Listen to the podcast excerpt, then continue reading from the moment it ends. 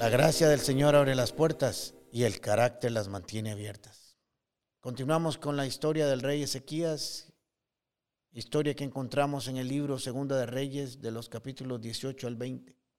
Se nos, cuenta, se nos cuenta de este rey que hizo lo que era agradable a los ojos del Señor y puso su confianza en él. No hubo nadie ni antes ni después como Ezequías entre todos los reyes de Judá. Permaneció fiel al Señor en todo y obedeció cuidadosamente todos los mandamientos que el Señor le dio. Por eso el Señor estaba con él. Tuvo éxito en todo lo que hizo. Se rebeló contra el rey de Asiria y se negó a pagarle tributo. También conquistó a los filisteos hasta la lejana región de Gaza y su territorio desde el puesto, desde el puesto de avanzado más pequeño hasta la ciudad amurallada más grande. Dios no nos creó para vivir en un estado de contemplamiento o para pasar mirándolo todo el día extasiados sin movernos, sino para que actuemos, para que caminemos, para que activemos su palabra y la confianza en Él, que es lo que al final del camino nos da resultados.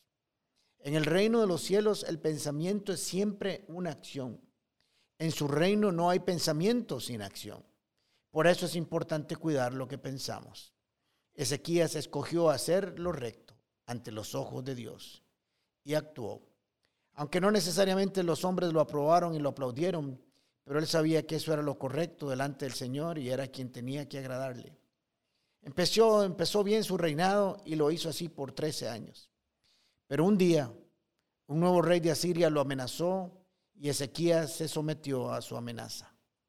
El temor tocó la puerta, se echó para atrás. El miedo lo invadió y comenzó a negociar con su fe y su confianza en Dios. Porque el temor produce desconfianza, inseguridad y una sensación de soledad horripilante. El rey de Asiria había invadido parte de los territorios y amenazaba con tomar Jerusalén.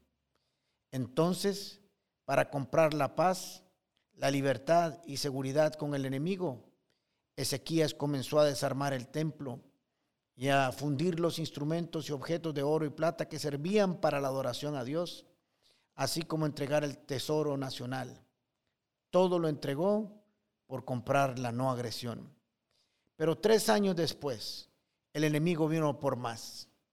Había visto que era fácil sacarle a Ezequías dinero y sometimiento por temor y hacer que su fe fallara. Había que volverlo a presionar nada más, a infundirle temor. Lo que había hecho exitoso Ezequías se había caído, su confianza en Dios. El rey de Asiria se había esforzado para hacerles creer que lo mejor para las vidas del pueblo de Judá y del rey era rendirse para no morir. Leyendo esta historia me puse a pensar que así pasa muchas veces en nuestras vidas. Por las diferentes circunstancias amenazadoras que se nos presentan en la vida, que nos traen temor y nos siembran miedo, muchas veces negociamos con nuestra fe, con nuestros propios principios y valores cristianos, los cuales nos han sostenido en el tiempo y nos han hecho permanecer firmes hasta ese momento. El enemigo nunca se sacia. No importa cuánto le demos y paguemos, nunca será suficiente. Al principio será un área de nuestra vida, después otra, después otra, hasta socavar toda nuestra fe y arruinar nuestra vida por completo. El enemigo es mentiroso. Su propósito es arrebatarnos la fe, alejarnos de Dios y después destruirnos, destruir nuestra familia, nuestros negocios y salud. El enemigo sabía que el éxito de Ezequías era que había permanecido fiel al Señor en todo y había obedecido cuidadosamente todos sus mandamientos. Por eso era exitoso. El temor, como quiera que venga, tiene como propósito cambiar el lugar donde nosotros ponemos nuestra confianza. Y cuando la cambiamos, nuestra vida se viene abajo. Somos muy fuertes en unas áreas, pero en otras no tanto. Pero si hay algo que el enemigo sabe que socava todas las áreas de nuestra vida, es el temor.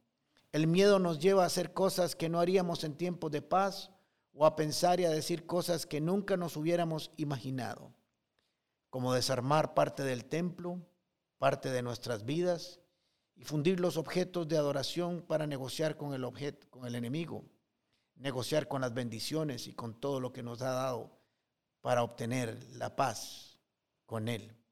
Pero eso nunca resulta porque siempre vendrá por más. La pregunta que te hago hoy es, ¿qué te está amenazando? ¿Qué te está infundiendo temor hoy? ¿Con qué de tu fe te está pidiendo el enemigo que negocies? Es importante reconocer y identificar todas esas preguntas, porque muchas veces sus movimientos, los movimientos del enemigo son tan sutiles que no nos damos cuenta hasta que vemos y sentimos sus efectos. El salmista le pedía esto al Señor, Salmo 27, 11. Enséñame cómo vivir, oh Dios. Guíame por el camino correcto para que yo lo siga fielmente. Haz que mi corazón te honre porque mis enemigos me acechan. ¿Por qué no te tomas hoy un tiempo para reflexionar con qué has negociado en tu vida con el enemigo? Pídele al Señor que te restaure con su poder y sus manos de misericordia. El enemigo se pudo haber llevado algo tuyo, pero nunca se podrá ir más lejos, ni podrás ir más lejos que su gracia y su favor. Leamos lo que el Señor le dijo a su pueblo en Zacarías capítulo 9, versículo 12. Regresen al refugio, que todavía tienen esperanza. Hoy mismo, dice el Señor, prometo que les daré dos bendiciones por cada dificultad de las que han vivido les daré el doble de buenas cosas por cada un día de dolor que sufrieron. Y yo les recuerdo hoy el consejo que permanece siempre de parte de Dios. Proverbios 29, 25. El miedo a los hombres es una trampa, pero el que confía en el Señor está seguro, protegido y sale bien librado. Puertas. Con el pastor Alejandro Castro es otra producción de La Comu Podcast. Música por Chisco Chávez. Temas de Luis Fernando Caravaca. Y voz adicional de Jorge Vindas. Y si no lo has hecho todavía, suscríbete a Puertas del Podcast en Spotify o iTunes Podcast. Puedes seguirnos en nuestro Facebook, Instagram o YouTube como Comunidad Paz. Recordad, Paz se escribe con S. ¿Sabes por qué?